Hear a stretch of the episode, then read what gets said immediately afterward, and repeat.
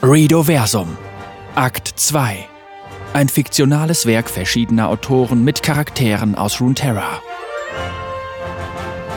Folge 4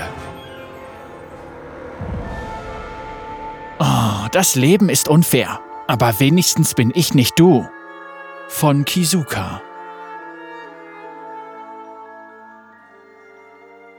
Vex fühlte sich wieder einmal unverstanden. Sie hatte in ihren Eltern Entsetzen, tränenreiche Proteste oder gar Ekel in Anbetracht ihres neuen Ichs auslösen wollen, doch typisch hoffnungsvolle, ach so toleranten Jordel, die sie waren, hatten sie Vex trotz der sie beherrschenden Dunkelheit nicht zurückgewiesen.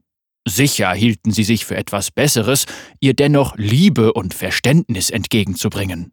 Darauf konnten die junge Schwarzmagierin und ihr Schatten allerdings verzichten.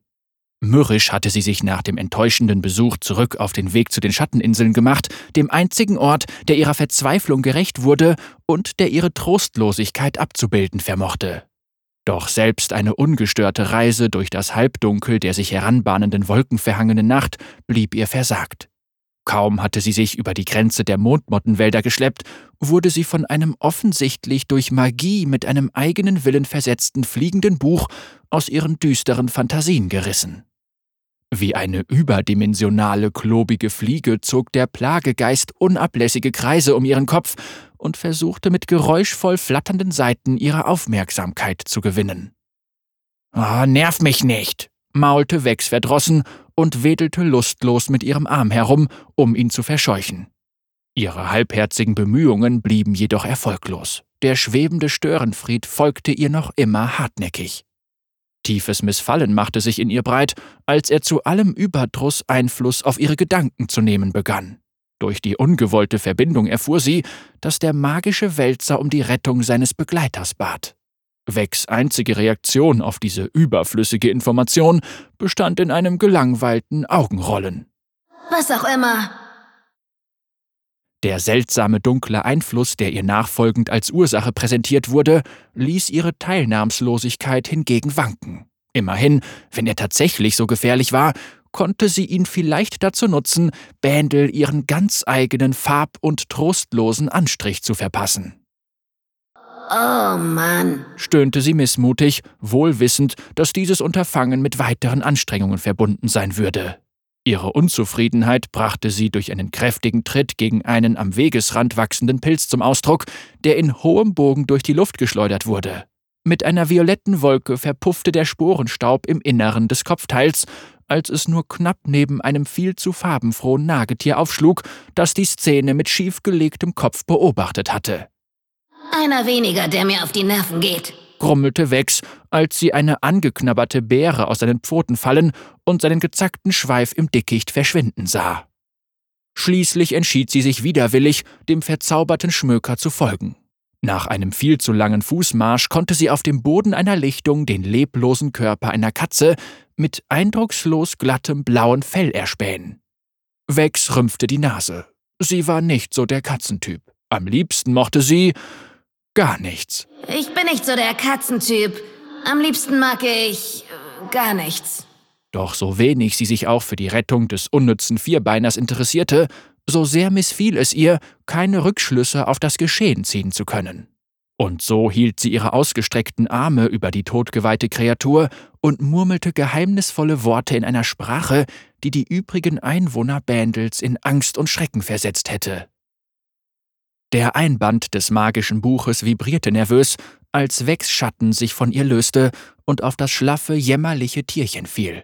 Oder vielmehr hätte fallen müssen. Stattdessen schien es in es einzusickern und war innerhalb kürzester Zeit zur Gänze verschwunden. Nach einigen Sekunden des Wartens, in denen das verzweifelte Buch augenscheinlich kurz davor war, sich diverse Seiten vor Aufregung selbst zu entreißen, befahl die junge Jordelmagierin den Schatten mit einer ruckartigen Bewegung ihrer Hände zu sich zurück. Doch ihr dunkles Werkzeug war nicht das einzige, das sich aus dem Maul der wehrlosen Katze herauskämpfte.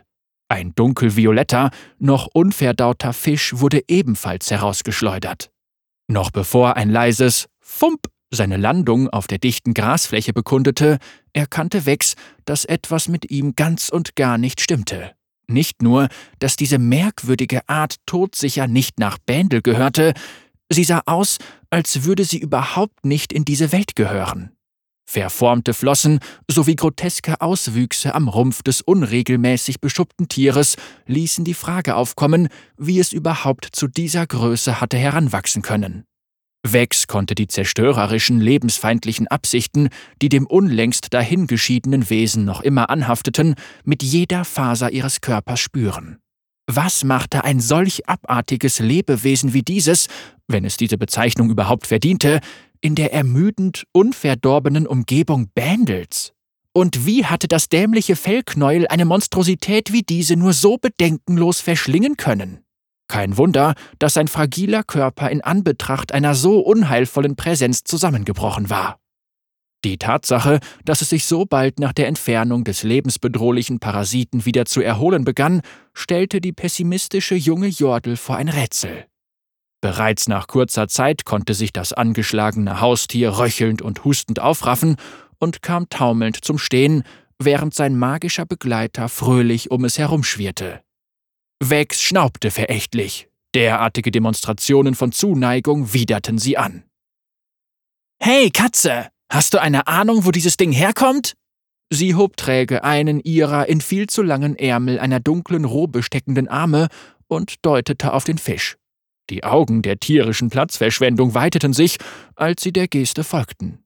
Sie begann beim Anblick ihres vormaligen Abendessens instinktiv zu schnurren und zu speicheln, als hätte sie dessen verheerende Auswirkungen bereits völlig vergessen. Oh, ist dir vielleicht irgendwas aufgefallen? fügte die düster dreinblickende Magierin daher ungeduldig hinzu. Nur mit Mühe schien der Haarballspender sich auf die Frage zu konzentrieren und den Blick von seinem zweifelhaften Festmahl abwenden zu können. Die winzige Stirn legte sich in tiefe Falten, während es angestrengt über die Frage nachzudenken schien. Schließlich zeigte bestürztes Mountzen eine offensichtlich unvermittelte Eingebung an. Mit großen Sätzen und dicht gefolgt von diesem schrecklich lebhaften Buch jagte die törichte Katze durch das Unterholz des Waldes und über die blumenüberwucherte Wiese am Flussufer. Kopfschüttelnd und von der Zeitverschwendung der Unternehmung überzeugt, mühte sich Wex ab, den beiden zu folgen. Oh, das dauert wieder ewig. Warum muss alles so weit weg sein? jammerte sie griesgrämig, während sie versuchte, Schritt zu halten. Nach einer halben Ewigkeit erreichte sie endlich die Stelle, an der der Vierbeiner zuvor offensichtlich einige Pergamentfetzen zusammengetragen hatte. Als Wex Schatten auf die Überreste der zerrissenen Seiten fiel, überkam sie ein merkwürdiger Schauder, der ihr unheimlich vertraut vorkam. An ihnen haftete dieselbe seltsame Aura, die auch Viegos Nebel verbreitet hatte.